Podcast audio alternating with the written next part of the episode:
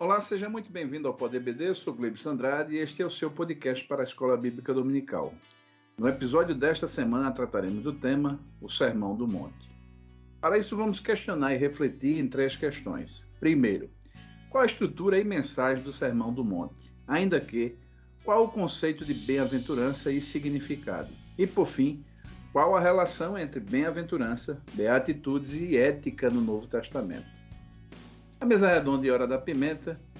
Se interpretamos a expressão grega Macários bem-aventurança, felizes ou mais que felizes, como justificamos a necessidade do cristão ser um pequeno Cristo, tomar a sua cruz e segui-lo? Para nos ajudar a compreender esse tema, contextualizando o seu significado para a igreja desse tempo vigente e seus desdobramentos, aqui comigo nossos convidados, pastores Kleber Maia e Clauber Maia.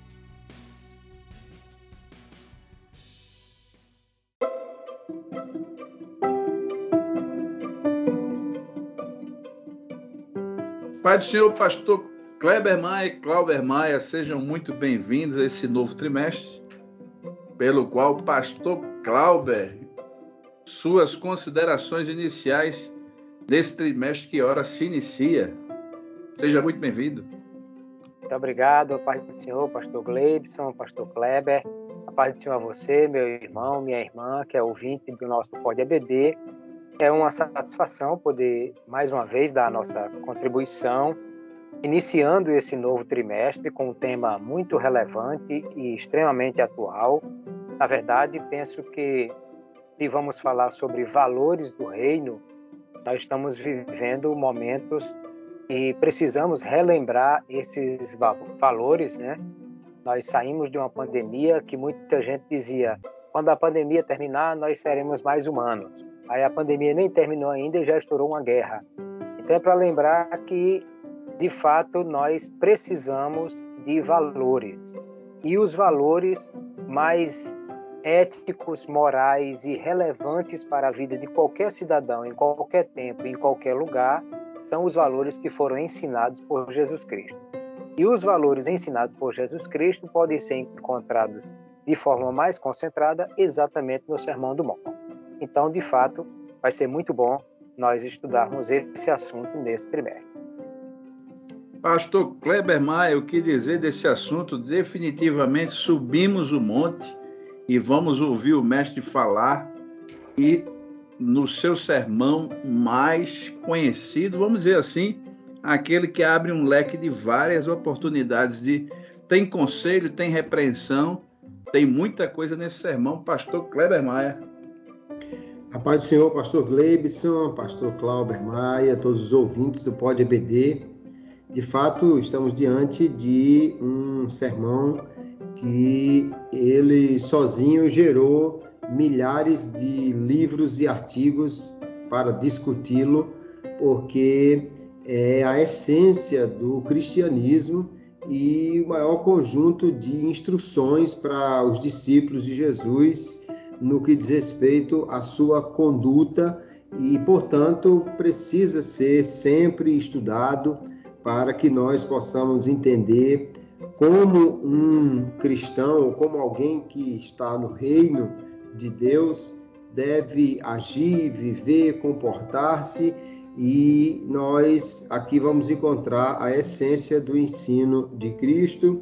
Então, de fato, subimos a um monte com uma revelação extraordinária de Deus para nós e teremos durante todo esse trimestre, então, um grande desafio de não apenas estudar, mas aplicar tudo isso à nossa vida, porque afinal de contas, esse é o propósito daquele que se assenta para ouvir o mestre, é fazer disso a prática de sua vida. Muito bom. Já é desafiante, pastor Kleber, nossa primeira questão. Qual a estrutura e mensagem do Sermão do Monte, dado a exiguidade do nosso episódio, é apenas uma hora, e, obviamente, aqui diríamos muita coisa, mas é necessário dizer aquilo que é fundamental. Pastor Kleber Maia.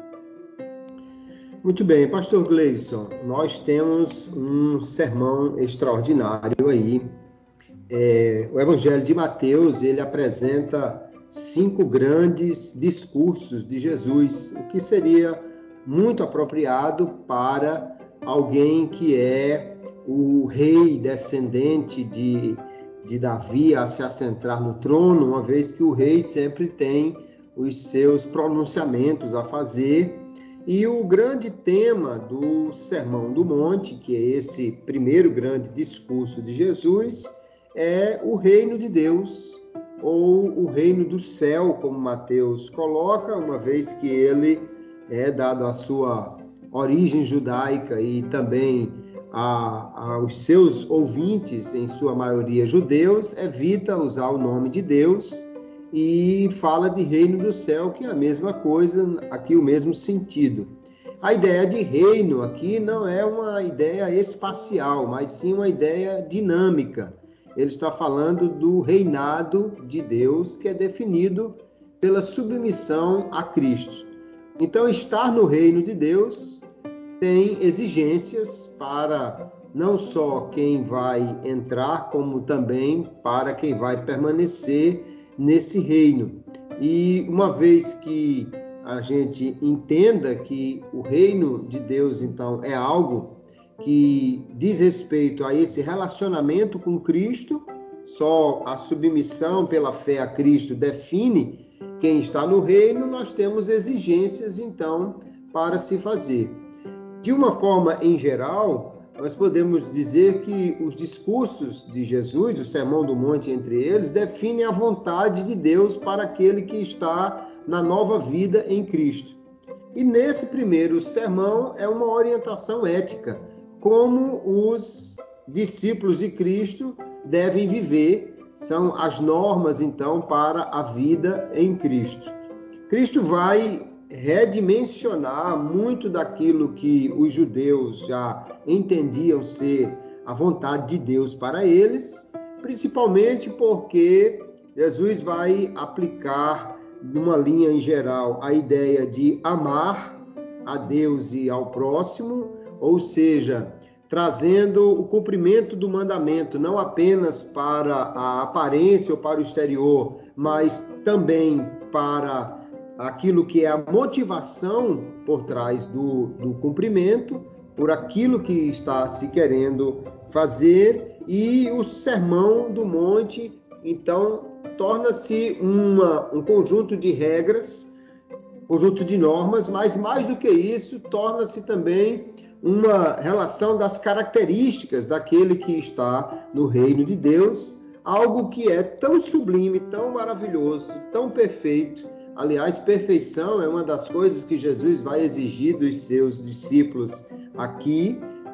Tão maravilhoso é esse padrão que, na realidade, nós descobrimos que é impossível cumpri-lo se nós não estivermos em Cristo. Se não for Ele como modelo e principalmente como capacitador para fazermos isso, ninguém jamais terá a condição de cumprir essas regras e normas exigidas para aquele que é um cristão. Nós vamos começar vendo essas primeiras características, né?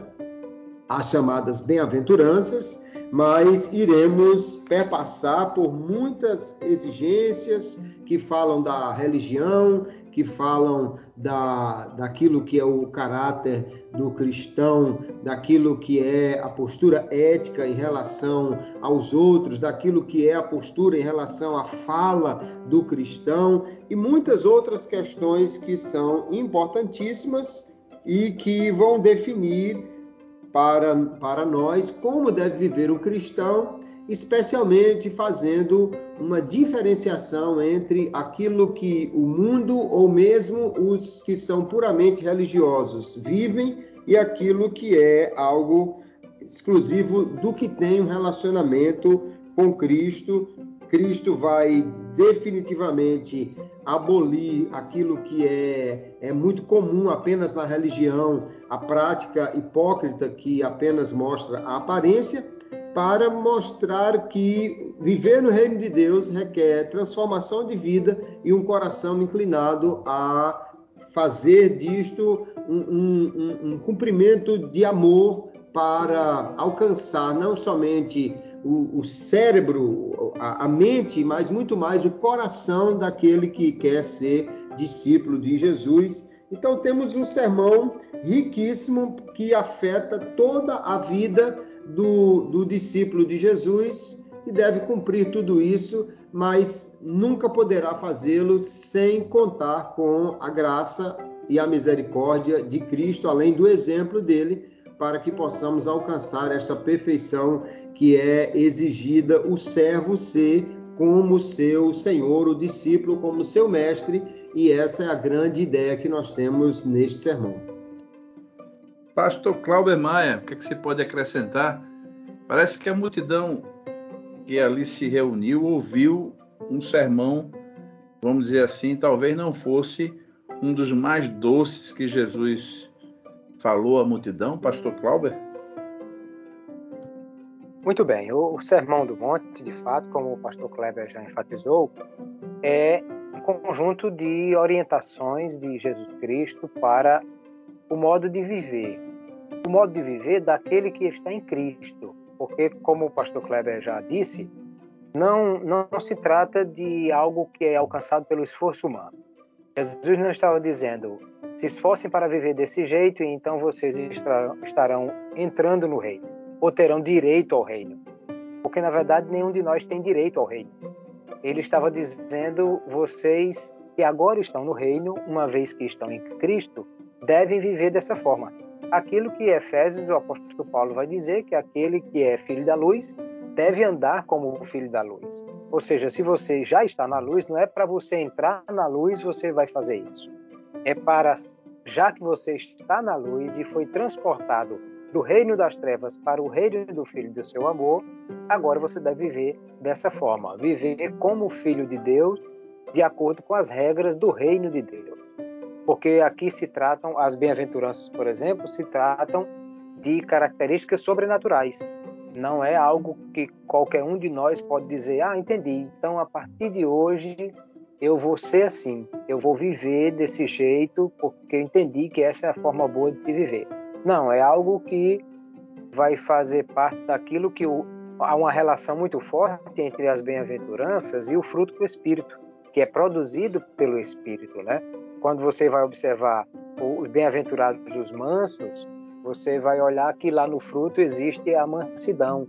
Quando ele diz que são bem-aventurados os que choram, ele está falando dos quebrantados, daqueles que o, o, o, fruto do Espírito produz nele esse quebrantamento. Então, que aí tem a ver com os humildes de coração, né? tem a ver com os que são é, humildes e, e, que estão é, diante de Deus vazios de si mesmo, entendendo que eles não podem produzir nada de si mesmos senão com a graça de Deus. Então, de fato, nós entendemos que o Sermão do Monte é essa orientação para os que estão em Cristo e que querem, que precisam viver como Cristo orientou para todos nós. Deixe-me fazer só um apêndice dessa nossa fala inicial sobre o Sermão do Monte, para dizer que eu acho que é completamente irrelevante e quero sugerir ao professor que não entre nesse, nessa questão de qual o monte, aonde estava o monte, que monte era, que distância ele estava, porque isso é completamente irrelevante para o texto. Aí eu quero fazer coro com Martin Lloyd Jones no seu excelente comentário sobre os estudos no Sermão do Monte, que ele vai dizer que nós devemos nos concentrar na mensagem do sermão e não necessariamente em que monte foi, até porque tem o texto paralelo de Lucas capítulo 6, que alguém vai dizer que é o, o, o sermão da planície, mas essa planície pode ser também o mesmo lugar, porque é um lugar plano.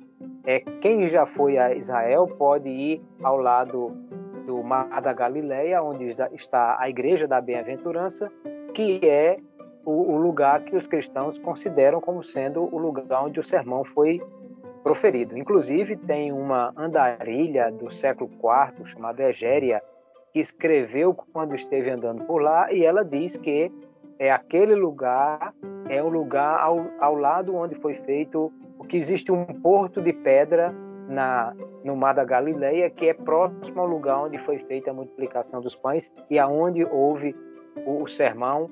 Mas tudo isso é muito incerto. Então, com todo respeito, como diz o bom nordestino, é procurar chifre em cabeça de cavalo, você querer discutir qual era o monte, que altura é o monte e a que distância estava o monte. O Jesus não, não, não trouxe um sermão para a gente pensar sobre o monte, mas para pensar sobre a mensagem do monte. Como também alguns comentaristas vão dizer que esse não foi um sermão proferido de uma única vez, mas que Mateus teria feito uma compilação de sermões e apresentado ali. Também não, não acho que é, é valioso nós gastarmos tempo na aula da escola dominical com esse tipo de discussão. E vamos nos concentrar naquilo que é o, o, que o próprio tema da lição sugere, que são a lição do trimestre, né? os valores do reino de Deus.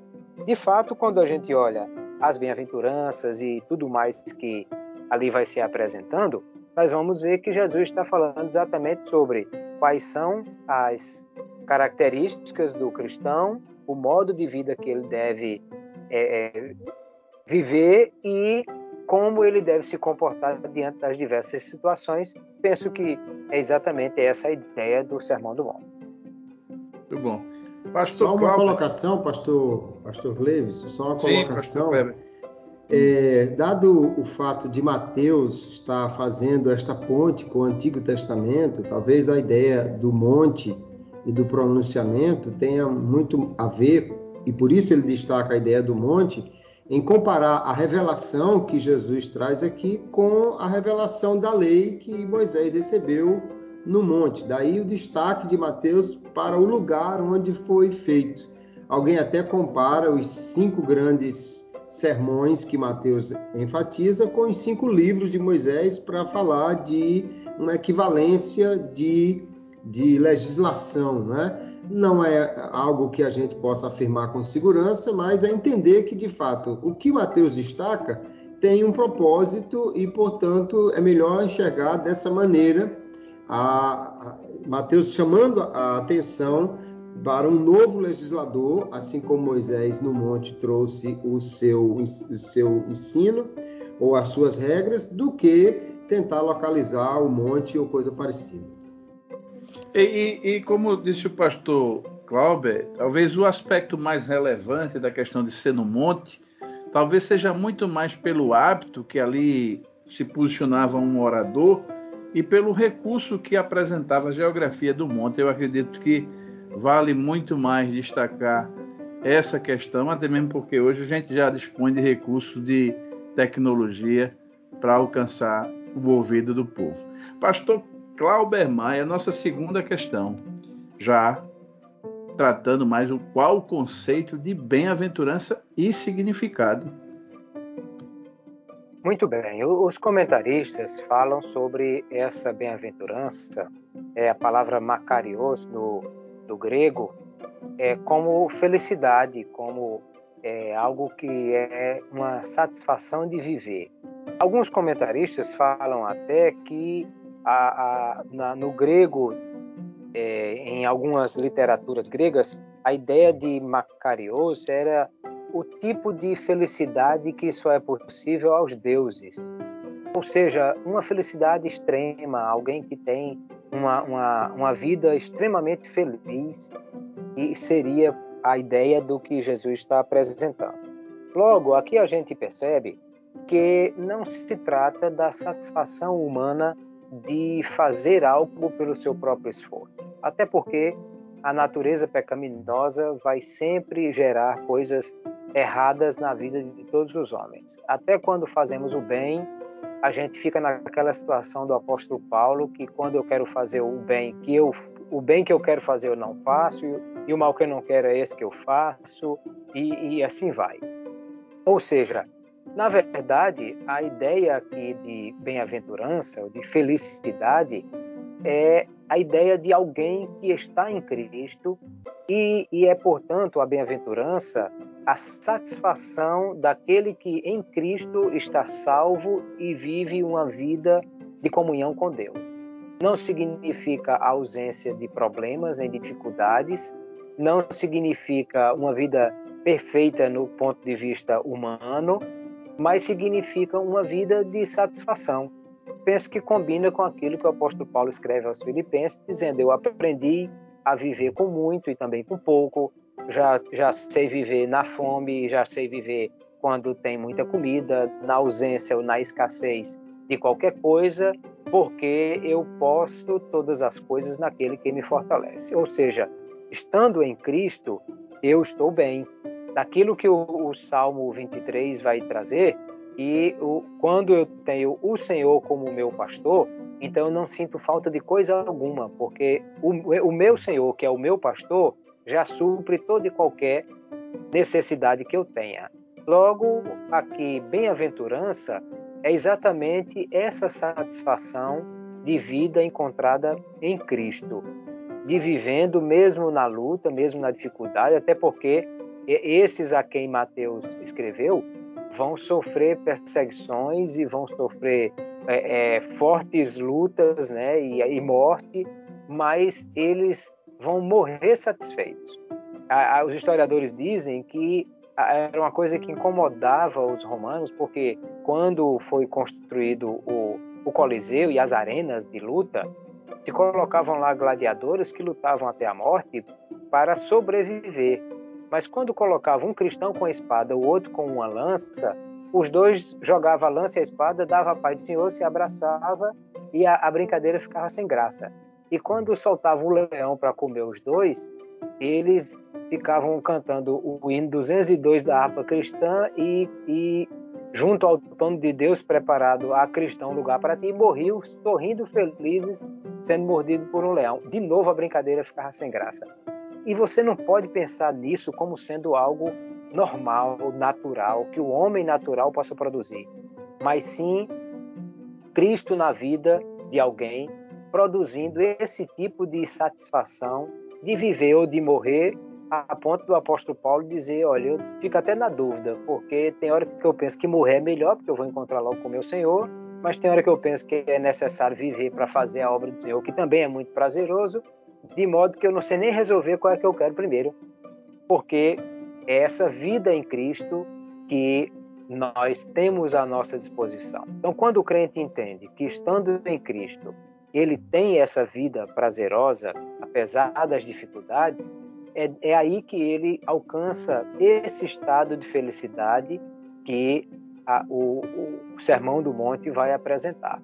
Felizes os que choram, felizes os que se humilham, é, é, algo que vai na contramão do mundo. Né? O mundo diz: você tem que ser um guerreiro, tem que conquistar seu espaço ao sol, tem que matar um leão por dia. E Jesus disse: são felizes os que choram, os que se humilham, e, e, e manda você se alguém lhe obrigar a ir uma milha, andar duas, se quiser lhe bater numa face, oferecer a outra, isso não é algo que o homem natural possa produzir, mas que a vida de Cristo em nós pode produzir, e eu penso que é sobre esse tipo de satisfação de viver que as bem-aventuranças nos apresentam. Pastor Kleber, o que, é que se pode acrescentar além dessa boa e ampla resposta do pastor Clauber? Mas eu estava aqui é, pensando e, e, e, é inevitável não lembrar que é uma das suas áreas de, de, de pesquisa, a língua grega, né?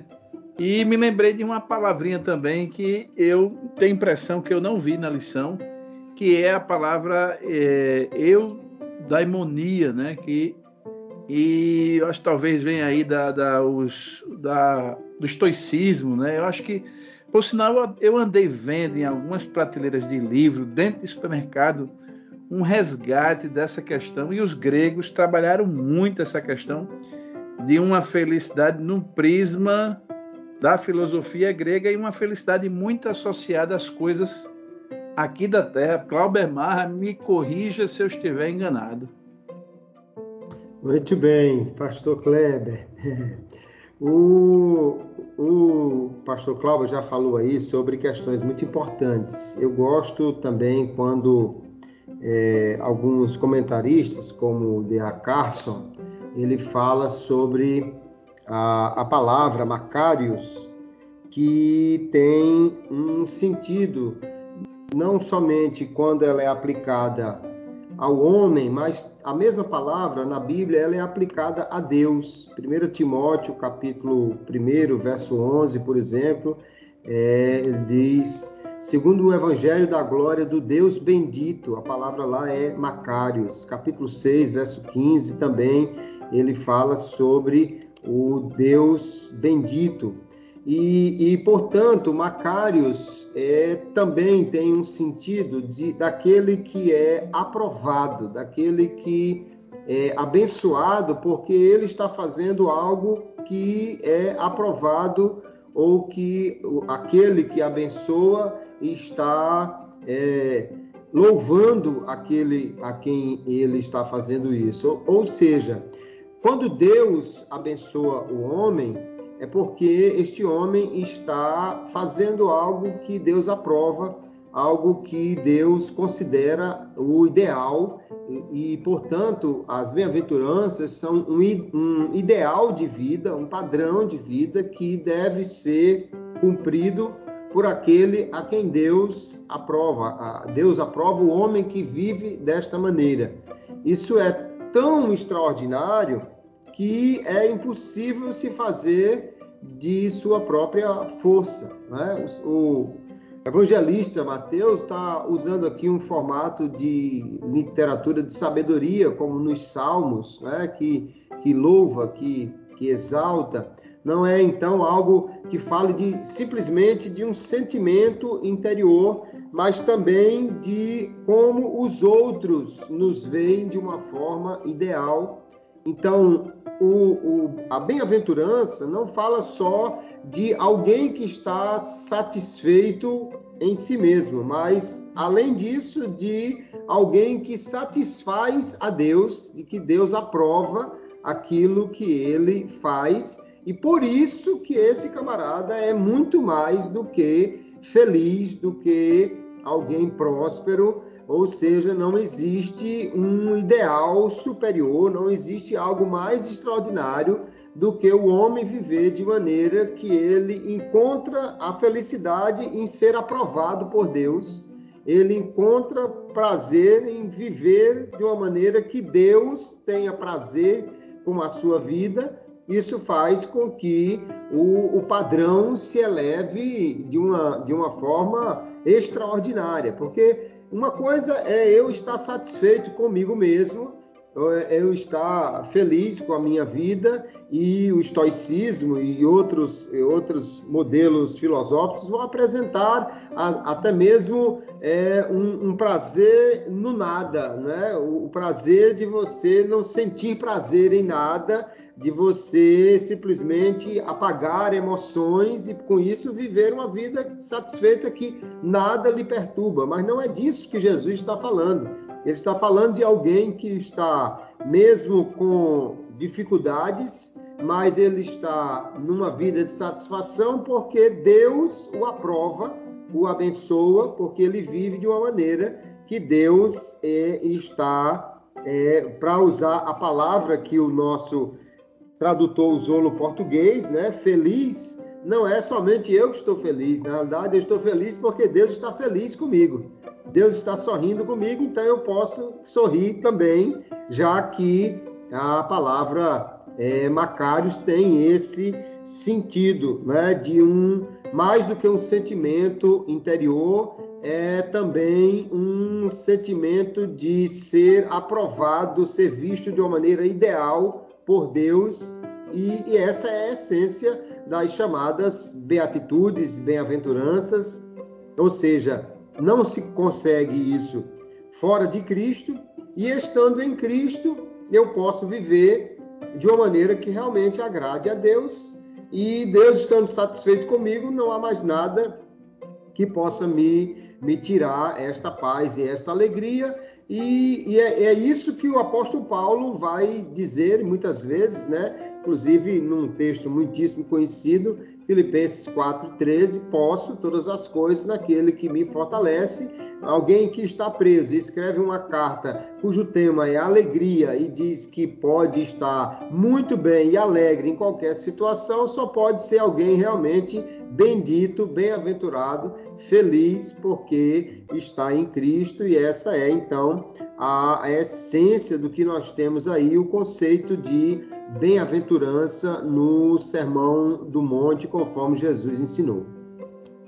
Bom, bom, também muito desafiante é a nossa terceira questão, dada a sua amplitude. Lembrando aos professores que a lição em si tem três tópicos, que também, se você não souber né, conduzir a sua aula é, explicando muito bem cada ponto, tem a mesma é, consequência, vai terminar o aluno é, é, muito assunto e você tem que ter esse poder de síntese que a gente termina exigindo aqui dos nossos comentaristas. Pastor Kleber Maia, qual a relação entre bem-aventurança, beatitudes e a ética no Novo Testamento?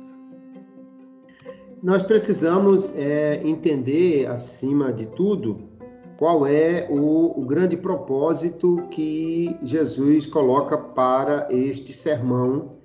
Ele está dirigindo-se às multidões, os discípulos estão com ele, o ensino é, certamente foi dirigido aos discípulos, porque somente eles poderiam é, ter esse tipo de, de cobrança.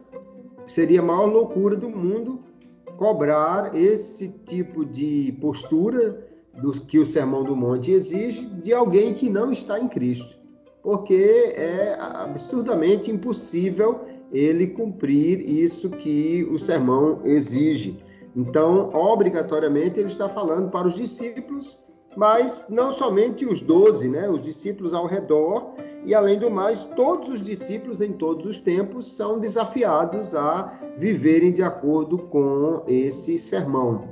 A, a bem-aventurança, nós já vimos, diz respeito não ao meu sentimento apenas, mas a o que Deus vê em mim, o, que, o quanto eu estou vivendo de maneira a agradar a Deus, começando com o caráter né, do, do discípulo, depois Jesus vai falar sobre o testemunho do discípulo, a postura ética do discípulo quanto a uma série de outras questões, mas só pode ser esse discípulo de Jesus quem começa cumprindo estas condições, que é de ser alguém cujo coração se alegra em Deus por causa do que ele tem feito na nossa vida. Começar dizendo que bem-aventurados são os pobres de espírito, porque deles é o reino dos céus, e terminar dizendo que bem-aventurados são os perseguidos, porque deles é o reino dos céus, é, isso forma um um, um sanduíche cujo miolo é todo o restante das beatitudes aqui. Jesus diz que começa com um, uma pessoa que tem certeza que não tem riqueza suficiente para agradar a Deus, cujo espírito realmente é, é pobre, ele não está falando de pobreza material, ele está falando de pobreza espiritual, pobreza resultante do entendimento de quem nós realmente somos e que, portanto, somente Deus é quem nos dá tudo aquilo que nós realmente precisamos. Pobreza de espírito é o reconhecimento da falência espiritual que só vai encontrar suprimento em Deus. E daí então nós vemos que todas essas outras características elas só vão encontrar resposta plena em Deus. Ou seja, o que o sermão nos convida é, é, a ter uma vida que agrade a Deus em tudo que nós fazemos. Então, toda a ética do, do cristão, a sua forma de viver, relaciona-se a agradar ao Pai, vivendo de maneira que o honre, e isso só pode ser feito se for na dependência de estarmos em Cristo e seguindo o modelo que ele mesmo nos dá. Quando Jesus cobra dos discípulos que sejam pobres de espírito, que sejam aqueles que choram, que têm fome e sede de justiça, na realidade, tudo isso nós podemos olhar para o próprio Senhor Jesus e encontrar nele o reflexo de, de que nós devemos ser. É lógico que Jesus não é pobre do espírito mas ele nos ensinou a viver em dependência do Pai em todo o tempo. ele é aquele que, que chora, sim, que tem tristeza, segundo Deus, pelo pecado, pela rebelião, como chorará sobre a cidade de Jerusalém. Jesus é manso, isso é muito claro, tem fome e sede de justiça, não tenha dúvida alguma. É misericordioso, limpo de coração, pacificador, sem dúvida nenhuma. Perseguido por causa da justiça, ele é o padrão que a gente tem para tudo isso. Então a, a, a ideia é: eu preciso imitar o meu Senhor e viver de maneira a, a agradá-lo. Ainda que o que eu vou fazer? Eu não encontre uma, uma estrita ligação com uma das beatitudes, não, se eu fizer desse jeito, eu estou sendo misericordioso, eu estou sendo que chora, ainda que eu não encontre uma estrita ligação, mas a, o princípio geral é viver para agradar a Deus, imitando o padrão que o Senhor Jesus deixou para nós, e assim nós vamos poder entender como o, o o Novo Testamento apresenta a maneira de viver do cristão. O apóstolo Paulo muitas vezes vai fazer referência a sermos imitadores de Deus como filhos amados, imitadores de Cristo, assim como ele é também um desses imitadores, e, portanto, é esse o padrão ético que, que temos para cumprir. Ser um, uma pessoa que vive em tudo para agradar a Deus e, ao agradarmos a Deus em tudo, seremos mais do que bem-aventurados no nosso viver. Muito bom. Pastor Clauber, eu acho muito interessante, ouvindo a, a, a resposta do pastor Kleber, eu acho muito interessante porque as duas palavras, né, a, a palavra macarioso, macários, é do grego, e a palavra beatitude, que vem do latim, ou da Vulgata, tradução Vulgata, né, Cícero, se eu não me engano, é o, o autor aí dessa de cravar esse termo e, e, e até lembra um pouco a questão da, da, do dogma é, católico, a expressão católica de beato, né, que seria o, o abençoado. E me parece que há uma relação, acho que os dois já falaram alguma coisa e de certa forma até colocando a palavra num nível acima de felicidade, dessa felicidade comum. É... Qual é a relação que se faz, então, na sua resposta aí, para esses três termos juntos, né? A ética do Novo Testamento, be beatitudes e bem-aventurança, pastor Clauber Maia. Muito bem.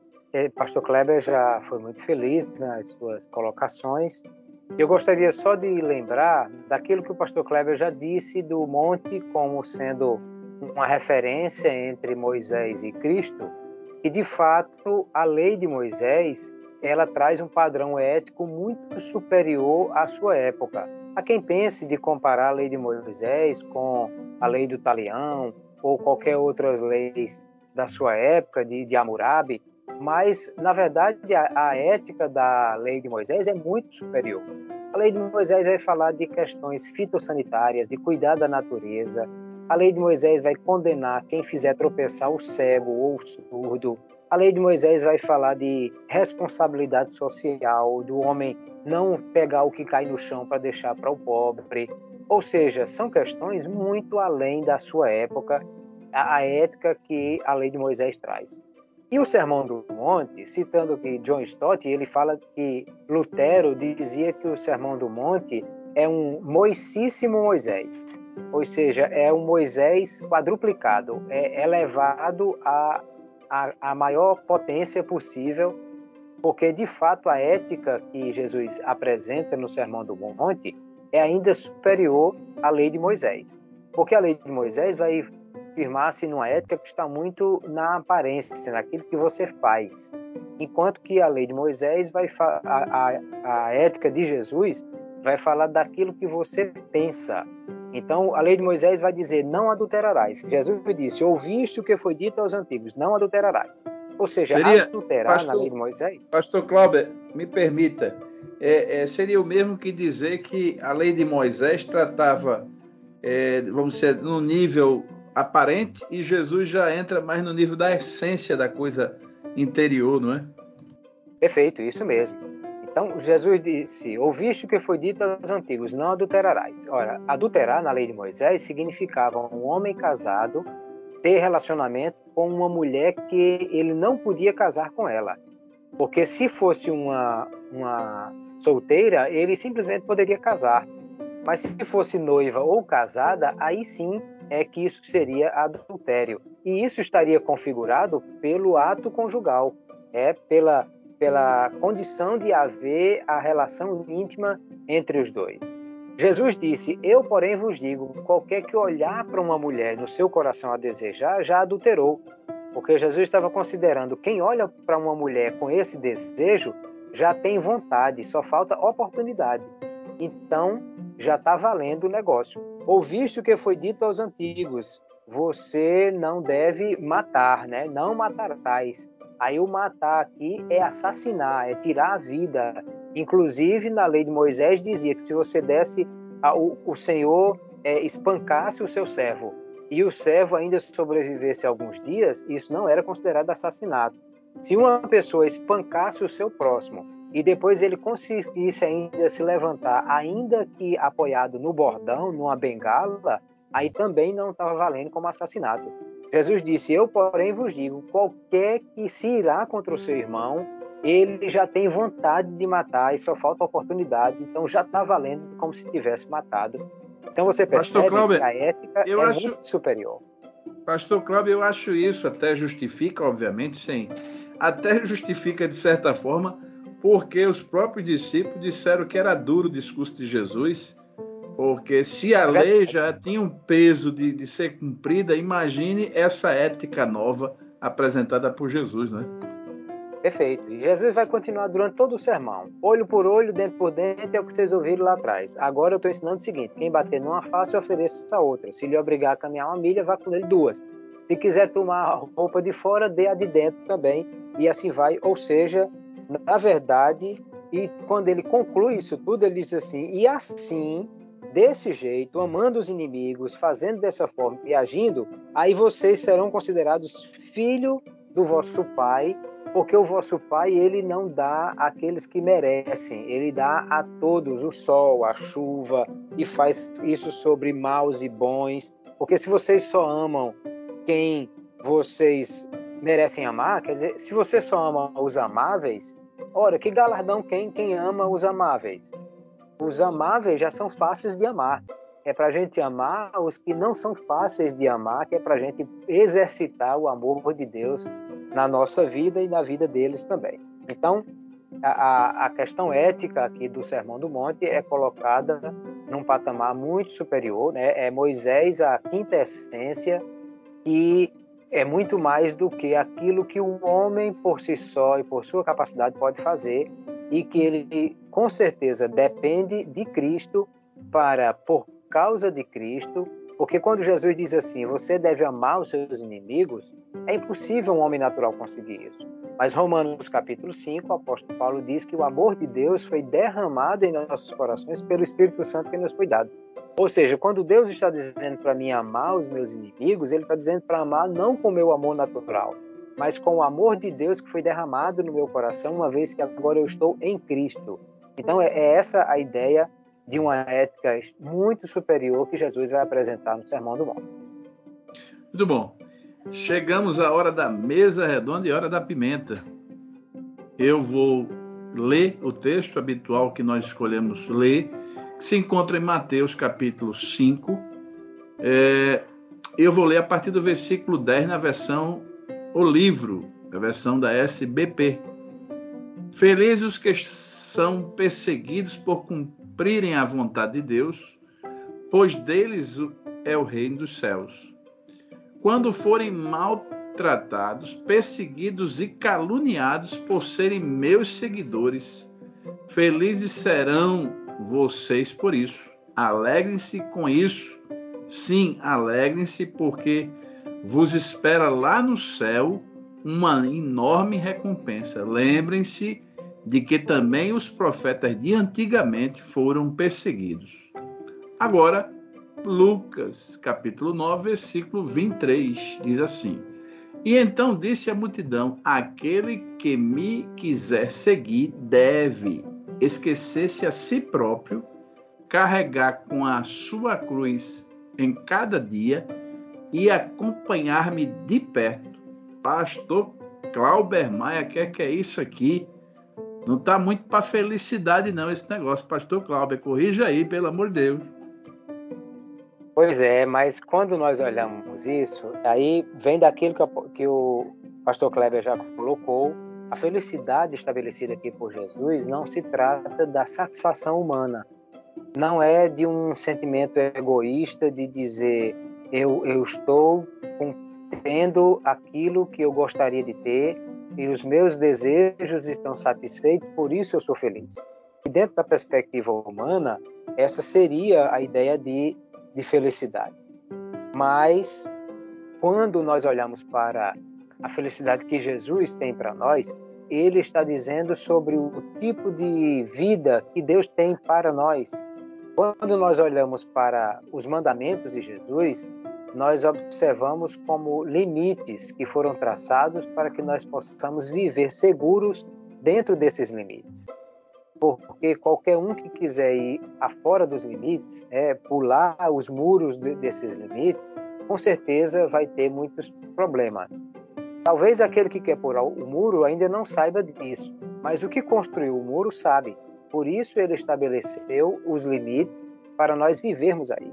Quando fala de nós obedecermos ao Senhor para vivermos do modo como Ele quer para nós, aí nós precisamos entender que a vontade de Deus é boa, é, é perfeita, é agradável e que todas as coisas concorrem juntamente para o bem dos que amam a Deus. Ou seja, Deus sabe o que é bom para a minha vida. E quando eu experimento aquilo que Deus quer para a minha vida, aí eu, eu sou, estou feliz, não só porque eu posso é, ver Deus, é, ver os, a, a, o valor dos mandamentos de Deus se cumprindo na minha vida, como também porque eu posso ver Deus feliz por eu obedecê-lo, né? Estênio Márcios tem um belíssimo hino, Coríntios 13, que ele fala exatamente isso, que aquilo que eu faço é, pode, eu posso ver que isso pode fazer Deus feliz. Então, qual é a maior felicidade de um filho se não ver o seu pai feliz por ver que ele está fazendo aquilo que o pai pediu para fazer? Então, essa é a ideia. Se isso implica em cruz, se isso implica em levar uma cruz, na verdade, a cruz aqui significa apenas aquilo que me limita para que eu não possa ir além da, do que é a vontade de Deus para minha vida, porque tem, tem um caminho para caminhar, tem, tem algo que nós devemos fazer. Logo, nós podemos considerar o cristão como alegres carregadores de cruz, porque entendemos que a cruz faz parte da nossa relação com Cristo e a cruz é, é aquilo que vai estar moldando a nossa vida para que eu possa cada dia ser mais parecido com Jesus. C.S. Lewis faz uma relação interessante dizendo sobre aquela história do, do boneco de chumbo, o soldadinho de chumbo que virou gente, e ele diz que é, é, é esse o sentido da regeneração, né? da gente ir sendo transformado. E que as coisas que Deus tem para nós, e até as disciplinas cristãs, a carne não gosta. A carne não gosta de oração, a carne não gosta de jejum, a carne não gosta de obedecermos a Deus. Mas ele disse: o que não gosta disso em mim é a parte que ainda é chumbo. Ou seja, eu estou sendo transformado. A parte que foi transformada, ela já gosta das coisas do céu. E a que não gosta ainda é a que ainda está sendo transformada.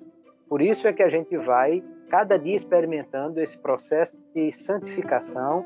E quando nós nos associamos a Deus nesse quesito, aí de fato a relação que o pastor Kleber já citou, também Pedro vai fazer a mesma coisa, dizendo, é, Paulo vai dizer de imitarmos a Deus como filhos amados, e Pedro vai dizer que nós devemos ser santos como é santo o nosso Pai. Então, essa relação é que vai dizer: então eu sou filho. Eu sou filho por quê? Porque eu vivo como o Pai, porque eu obedeço ao Pai, porque eu imito o Pai, porque eu sou santo como o Pai. E ter a satisfação de ser filho é a melhor coisa que alguém pode ter. Por isso é que a, a, ética é invertida em relação ao mundo. Eu não sou feliz porque eu faço o que eu quero. Eu sou feliz porque faço o que meu pai, que quer o melhor para mim, quer e isso me traz felicidade. Muito bom. Pastor Kleber, me ajuda aqui. Então, maltratado, perseguido, caluniado, mas feliz. Agora tem um detalhezinho aqui, porque tem neguinho aí sendo maltratado, perseguido caluniado por estar tá fazendo besteira. Aqui é por estar tá fazendo a vontade de Jesus, né, pastor Kleber? É, essa é uma questão que o apóstolo Pedro destaca. Se você está sendo injuriado por praticar o mal, não tem glória nenhuma nisso. Mas se fazendo o bem, ou seja, aquilo que agrada a Deus, sois perseguidos e sofreis, isso é o que realmente agrada ao Senhor. Eu entendo o pastor Glebson, o pastor Cláudio e, e, os ouvintes do Pode ABD que a grande questão é nós olharmos para as bem-aventuranças e, e não vemos nisto aqui algo que nos agrada. Essa seria uma visão, uma perspectiva totalmente equivocada. Qual a maneira de viver feliz, satisfeito, eu viver muito bem, com, com, com, um sentimento feliz em todo o tempo? Não, não é sobre isso que Jesus está falando.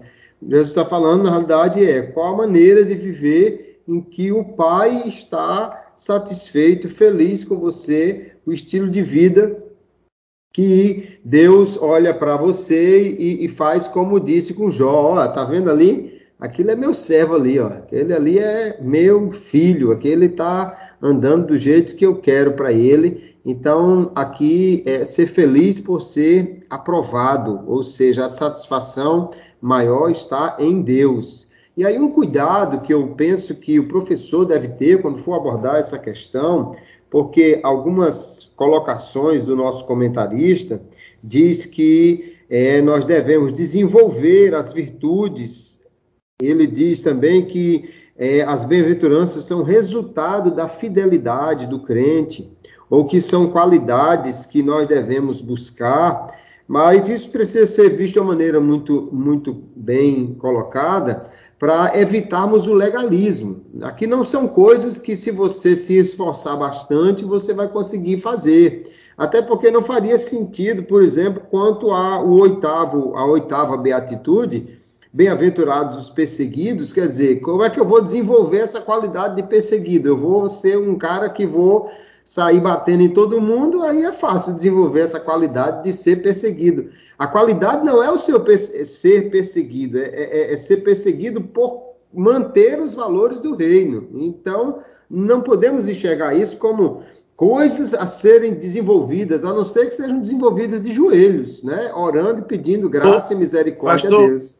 Pastor Kleber, e é por isso que eu acredito que é tão provocativa essa questão, porque eu lembro de um tempo que hoje o, o comentarista, é o pastor Oziel, por sinal, é, o Maranhão está em festa, né? Porque o pastor Oziel já vai comentando aí talvez umas três ou quatro lições, né? E, obviamente, é, ele escreve muito bem, eu conheço e tenho um carinho, um apreço por ele, mas assim, eu lembro de um tempo ele usou a expressão feliz, até colocou entre aspas, eu observei. Mas assim, eu gosto muito e bate com o que está falando. Eu gosto mais da palavra abençoado, porque combina com o que vocês disseram aqui hoje. Porque a gente, a felicidade, ela está muito relacionada e termina para essa geração nova, principalmente essa geração que colou aí na doutrina da prosperidade ninguém gosta de estar tá ouvindo sofrimento, não. Então, eu, eu, eu acredito que, é como diz, né? Termina levando esse pensamento um pouco legalista, né? Se eu fizer isso, e tem coisa que não dá nem para fazer, é consequência de ser crente ou ser cristão e de estar tá fazendo a vontade de Deus, não é isso? Pois é, aí veja como isso foi entendido pelos demais escritores do Novo Testamento. O apóstolo Paulo vai dizer em 1 Coríntios capítulo 9 que ele abre mão de uma série de coisas, ele deixa de, de fazer isso aquilo para cumprir aquilo que Deus quer dele. Depois ele diz de si mesmo que ele entra numa luta contra o seu próprio corpo, que ele se, se coloca em disciplina, assim como um atleta E aí ele diz: para que eu, ensinando aos outros, não venha a ser reprovado. Quer dizer, o ser aprovado por Deus, que tem o mesmo sentido aqui do ser abençoado, do ser o feliz, né, o Macários, é, lá não é essa palavra, porque ele está usando, inclusive, no sentido negativo, mas a, o ser aprovado por Deus e, e, a bênção resultante disso é o que Paulo mais quer, e para isso ele está abrindo mão de uma série de coisas para não ser reprovado. Então, por isso, a cruz, o, o, o seguir a Jesus e a renúncia faz parte da vida daquele que é bem-aventurado, e sabe, e sabe qual ele é o quer texto? agradar a Deus, né? E sabe qual é o texto que eu lembrei agora? E eu não sei se vocês podem, né? Um texto que me veio à mente, eu lembrei, Efésios capítulo 1, versículo 3. E nos abençoou com toda sorte de bênçãos nos lugares celestiais. Quer dizer, nos dá uma amplitude que, particularmente, pode ser que eu esteja errado, mas eu acho que se aplica muito mais a palavra abençoado do que a própria palavra feliz. Ela dá uma amplitude muito maior do que a palavra feliz nos traz hoje. E até, como já foi num tempo, mais do que feliz, porque eu lembro muito bem que dizia assim, mais do que feliz. Eu, eu acredito que era exatamente é, achar o termo mais adequado, ou não, ou me corrijam. O pastor Cláudio parece que quer fazer uma intervenção aí.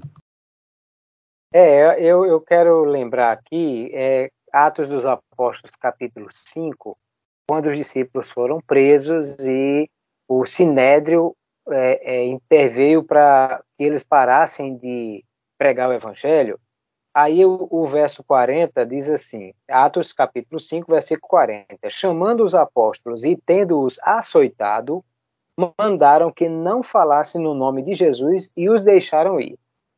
Retiraram-se, pois, da presença do conselho, regozijando-se de terem sido julgados dignos de padecer afronta pelo nome de Jesus. E todos os dias, no templo e nas casas, não cessavam de ensinar e de anunciar Jesus Cristo. Veja, chamaram os apóstolos disseram: vamos dar uma surra em vocês para vocês pararem de falar desse Jesus. Aí bateram neles. Aí eles saíram dali dizendo: oh, coisa boa, meu Deus, que maravilha a gente ter levado essa surra. A melhor surra que a gente levou na vida foi essa, por estar pregando o evangelho. Sabe o que a gente vai fazer para levar outra surra dessa? Vamos continuar pregando o evangelho. Dali sair para pregar. Ou esse povo era doido e fumava orégano, ou então você percebe aí, percebe aí que há uma, uma ideia de uma satisfação por fazer aquilo que agrada a Deus. É? Eu citei aqui é, agora. Em outras palavras, um, um, ouvinte inteligente pode dizer assim: esse povo é masoquista, né? Sim, é verdade. Mas, na verdade, a ideia não é a satisfação de apanhar, mas a satisfação de, de que isso está acontecendo por causa de Cristo, né? Por fazer aquilo que Jesus mandou. Aí você falava, se alguém faz uma coisa ruim, como o pastor Kleber citou, que o apóstolo Pedro disse, se você sofre por fazer o que é mal, então você está sofrendo porque é justo que você sofra esse tipo de perseguição. Aí a menina, a mãe diz assim, olha, você vai lavar a louça, só vai para o ensaio se lavar a louça. Aí a menina não lava a louça, a mãe diz, não vai mais para o ensaio. Aí ela vai para o ciclo de oração e diz, irmãos, olhem por mim, que o diabo está se levantando lá em casa para mim não vir mais para o ensaio do conjunto. Quer dizer, não se trata disso. O, o diabo aí, no caso, seria a mãe, mas é, é porque a mãe estabeleceu uma regra, ela não está cumprindo a regra e por isso está sendo punida. Não por causa. Então, essa perseguição não é por causa do nome de Jesus, é pela desobediência da menina mesmo. Mas quando é perseguido por pregar o evangelho e obedecer a Jesus, aí de fato isso é que traz satisfação ao crente, não pela surra, mas pelo eh, não pela perseguição, né, mas pelo fato de ser achado digno de sofrer por causa do evangelho, porque está fazendo o que Jesus mandou que, que fizesse. Eu citei ainda agora Estênio Márcio, deixa eu só citar o verso da, da música Coríntios 13, ele diz assim: E eu, que nada sou, não tenho muito a dar, mas se eu tiver amor na vida que eu levar, eu saberei então que o pouco que eu fiz não foi em vão. Valeu a pena sentir meu Deus feliz. Eu acho que é um belíssimo poema para falar dessa situação aí que Jesus está aplicando. Devolver, devolver para o meu companheiro, pastor Kleber, que eu interrompi ele, mas ele pode concluir o raciocínio aí. Eu só dizia da necessidade do professor frisar que, de fato, as bem-aventuranças é algo que se espera dos discípulos de Jesus, mas não é algo que Jesus espera que eles desenvolvam por suas próprias forças. Então, tem que ter cuidado ao falar de desenvolver essas virtudes, algo quando falar de é, dizer que isso é o resultado da fidelidade do crente. Sim, é o resultado da fidelidade do crente no sentido de que é permanecendo em Jesus que, por sua graça, ele nos fará alcançar isso, mas não como algo que eu fiz por, por acontecer e nem muito menos que eu mereça de alguma forma e fugindo então dessa questão do legalismo, nós teremos mais é, o sentido que Jesus realmente quis colocar no seu sermão para nós. Muito bom. Eu acho até que é um cacuete assembleano ou das igrejas, vamos dizer assim, que tem um rigor doutrinário, né? E a Assembleia é extremamente rigorosa. Bom, chegou a hora das considerações finais e aquela dica pedagógica. Pastor Cláudio Maia. Muito bem. É, é muito bom. É, é, importante nós tratarmos desses temas com todas essas observações e eu louvo a Deus pela oportunidade de podermos iniciar esse trimestre com esse tema tão importante. Eu gostaria de sugerir aos professores exatamente o que nós, em parte, já falamos. Né? Fixe no texto, fixe na, na mensagem.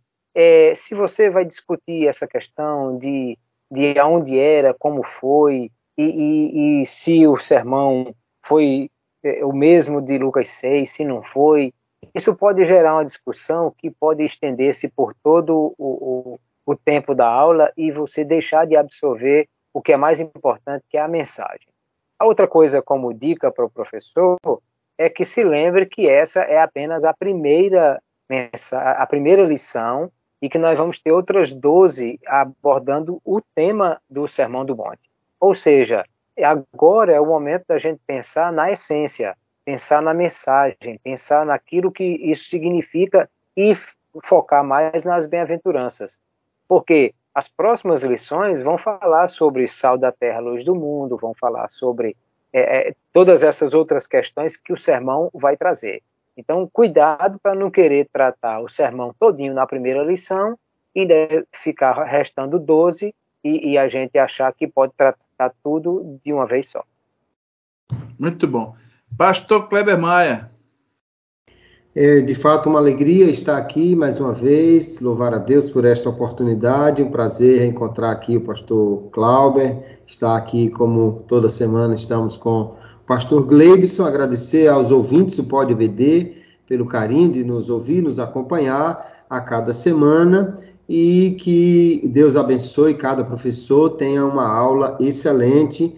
A minha dica é que, de fato, o professor lembre-se que nós estamos falando de algo que só é possível para o crente por causa do que Cristo faz nele. Então, ele é, o cristão não pode se vangloriar das suas virtudes de ser um, um, beato, de ser um macário, de ser um abençoado, ele só pode é, louvar a Deus por causa de tudo isso, porque é Cristo quem nos faz ser assim. Então, ele poderia é, começar a aula destacando essas coisas, ou até mesmo é, contando histórias como a própria história da igreja, já citada pelo pastor Cláudio, alguém se, se, se mostra feliz por estar sofrendo por Jesus. Isso faz sentido e por que, que alguém se sentiria assim? E aí é que nós vamos chegar